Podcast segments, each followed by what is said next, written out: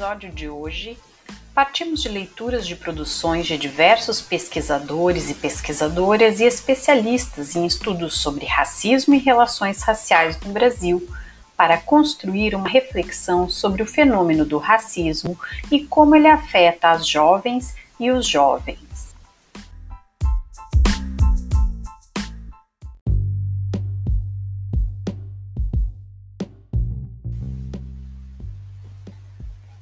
Que é raça? Segundo o biólogo Barbujani, autor de A Invenção das Raças, em biologia usa-se tradicionalmente a palavra para definir grupos de indivíduos distintos no interior de uma espécie. Mas existem raças humanas? Ainda segundo Barbujani, os seres humanos são muito parecidos e ao mesmo tempo muito diferentes entre si do ponto de vista genético. Porém, a variação percentual total do material genético entre dois seres humanos é inferior a 1%. Todas as diferenças observadas cabem nesse percentual e são muito variadas. Hoje, com o desenvolvimento da genética, sabemos que as diferenças entre os grupos humanos variam de 5% entre populações oriundas do mesmo continente a 15% entre populações de continentes diferentes.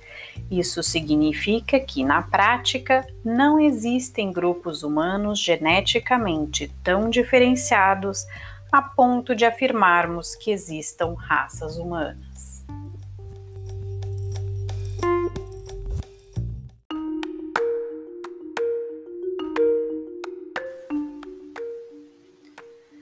Se não existem raças humanas, então por que utilizamos o termo raça e falamos em racismo? Porque a ideia de raça permanece presente em nossa sociedade, de tal forma que ela estrutura a sociedade e as relações sociais em termos raciais. Uma dúvida muito recorrente é qual o termo correto, raça ou etnia. Em uma delimitação mais geral, Raça indica uma categoria de pessoas cujas marcas físicas são consideradas socialmente significativas. Já o grupo étnico é composto por pessoas cujas marcas culturais são consideradas socialmente significativas. O termo raça passou a ser utilizado nas línguas europeias a partir do século XVI para designar um grupo ou categoria de pessoas conectadas por uma origem comum. No século XIX, o termo passou a ser utilizado para designar espécies de seres humanos distintas física e mentalmente. Segundo a historiadora e antropóloga Lilia Schwartz, se o conceito de raça data do século XVI, as teorias deterministas raciais são ainda mais jovens, surgem em meados do século XVIII Além disso, antes de estar vinculado à biologia, o termo compreende a ideia de grupos ou categorias de pessoas conectadas por uma origem comum, não indicando uma reflexão de ordem mais natural.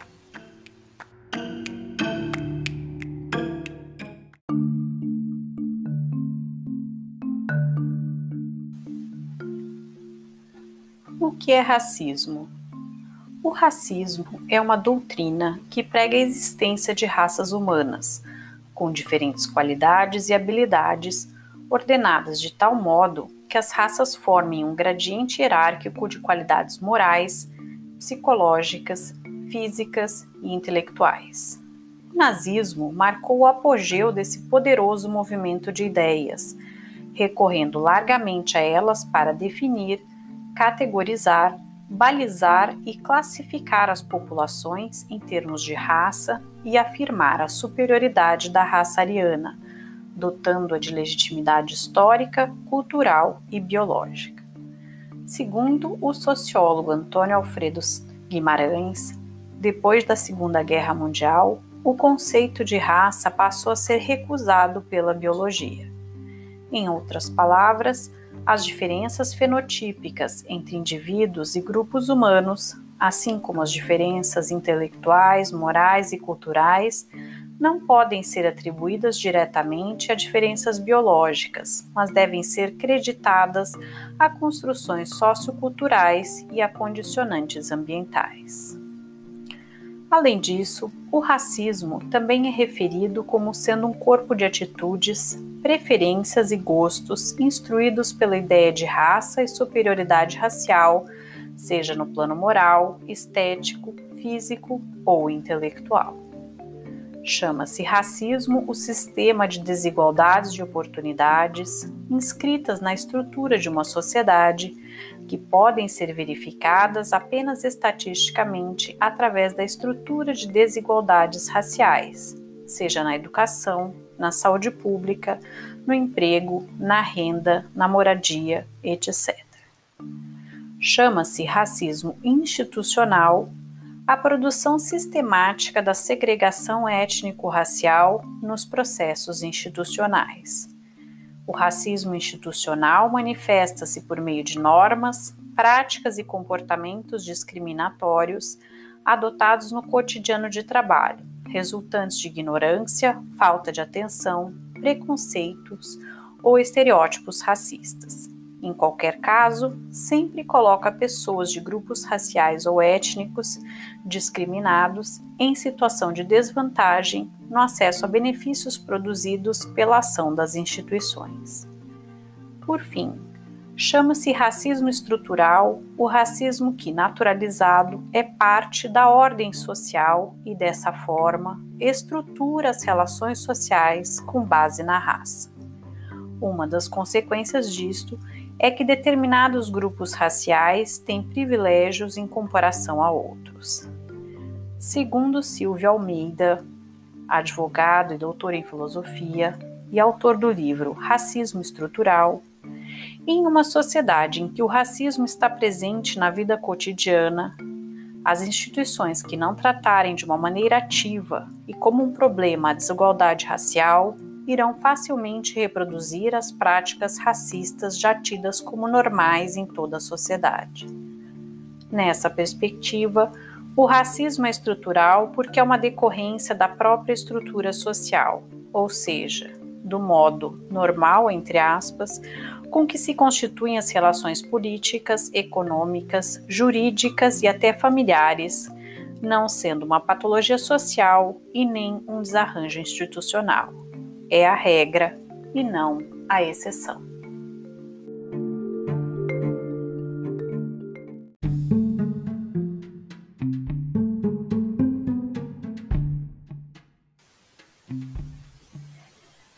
Preconceito e discriminação.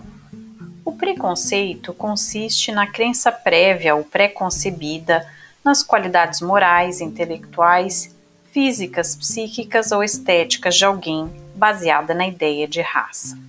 Ele pode se manifestar de modo verbal, reservado ao público ou de modo comportamental. Já a discriminação se refere a comportamentos e ações concretas que refletem o preconceito com base na ideia de raça. Consiste no tratamento desigual de pessoas nos mais diversos âmbitos da vida social restringindo seu amplo e líquido direito constitucional e legal à isonomia de tratamento.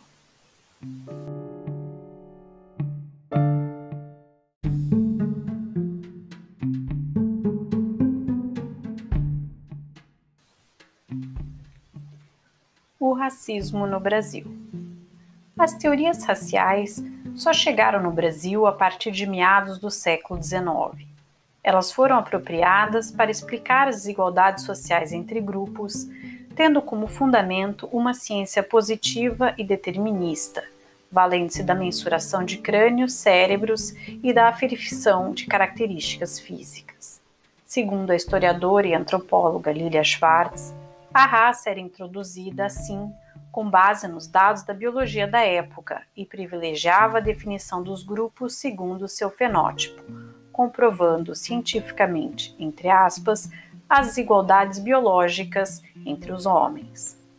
Com a importação das teorias europeias sobre raça, desenvolvidas no século XIX, a grande preocupação da elite brasileira, formada sobretudo na Europa, seria o futuro da sua nação mestiça, uma vez que a mestiçagem era considerada um fator de degeneração. Nina Rodrigues, médico de origem maranhense, foi o mais radical defensor do determinismo racial, apoiador da antropologia criminal e um pessimista em relação ao futuro do Brasil. Para ele, era preciso frear a mestiçagem criando códigos penais diferenciados, regulações sobre casamentos e modelos de esterilização. No entanto, segundo Schwartz, tais teorias não foram apenas introduzidas e traduzidas no país. Aqui ocorreria uma releitura particular, ao mesmo tempo que se absorveu a ideia de que as raças significavam realidades essenciais negou-se a noção de que a mestiçagem levava sempre à degeneração, conforme previa o modelo original. Apostou-se, assim, numa miscigenação positiva, que levaria paulatinamente ao branqueamento da população. A solução para o problema da mestiçagem, portanto, era o processo de depuração das raças consideradas inferiores, indígenas e negros, e o embranquecimento foi eleito como a saída nacional. Daí o incentivo à imigração branca europeia com o fim da escravidão.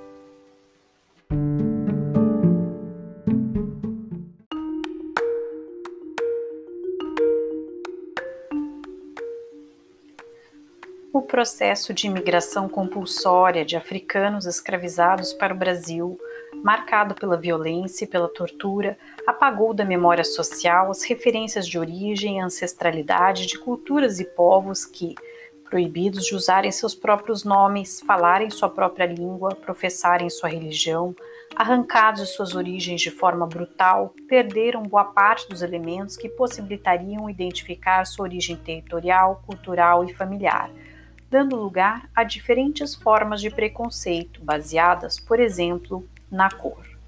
Nas palavras do sociólogo Horaci Nogueira, teríamos no Brasil um preconceito de marca que associa a raça a traços fenotípicos, dentre os quais a cor da pele.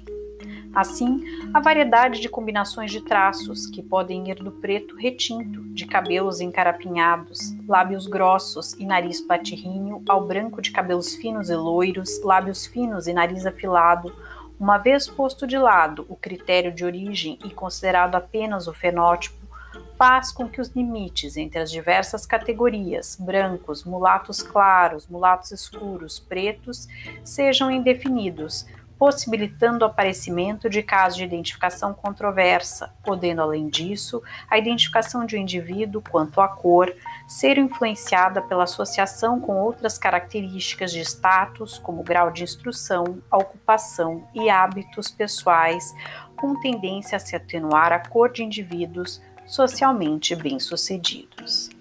Porém, como alerta o sociólogo Antônio Sérgio Guimarães, o termo branco, amarelo ou negro são construções arbitrárias da realidade.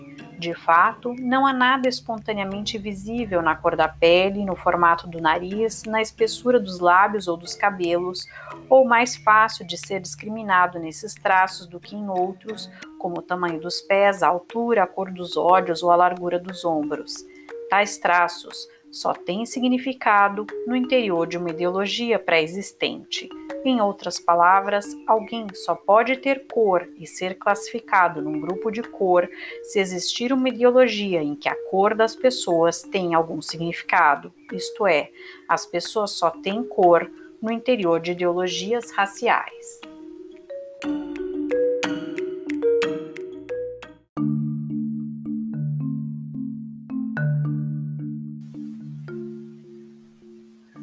O descrédito do conceito científico de raça, as obras de Gilberto Freire e Arthur Ramos enfatizando a contribuição cultural dos povos à civilização brasileira, reforçou o mito da democracia racial, levando por um lado à negação do racismo e da discriminação racial e por outro conferindo protagonismo à importância da classe social para o entendimento das diferenças.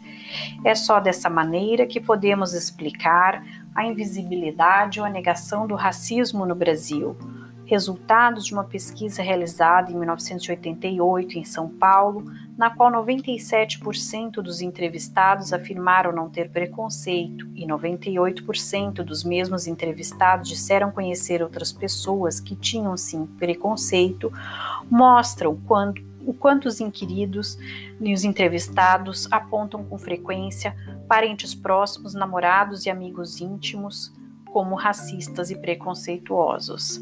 Assim, todo brasileiro parece se sentir em uma ilha de democracia racial cercado de racistas por todos os lados.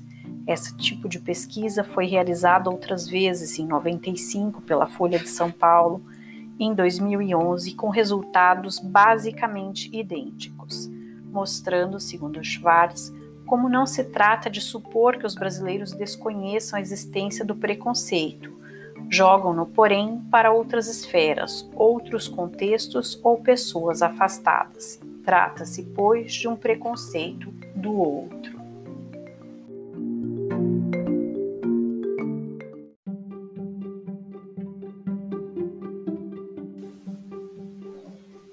Para finalizar, voltamos a nos referir ao livro Racismo Estrutural de Silvio Almeida e destacar a importância de nos conscientizarmos e entendermos o papel do racismo estrutural em nossa sociedade.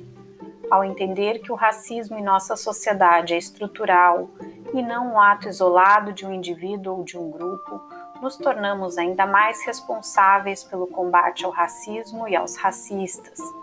Conscientes de que o racismo é parte estrutural da nossa sociedade e por isso não necessita de intenção para se manifestar, por mais que calar-se diante do racismo não faça do indivíduo moral ou juridicamente culpado ou responsável, certamente o silêncio os torna ética e politicamente responsáveis pela manutenção do racismo. Assim, conclui Silvio Almeida, a mudança da sociedade não se faz apenas com denúncias vazias ou o repúdio moral do racismo. Depende, antes de tudo, da tomada de posturas e da adoção de práticas antirracistas.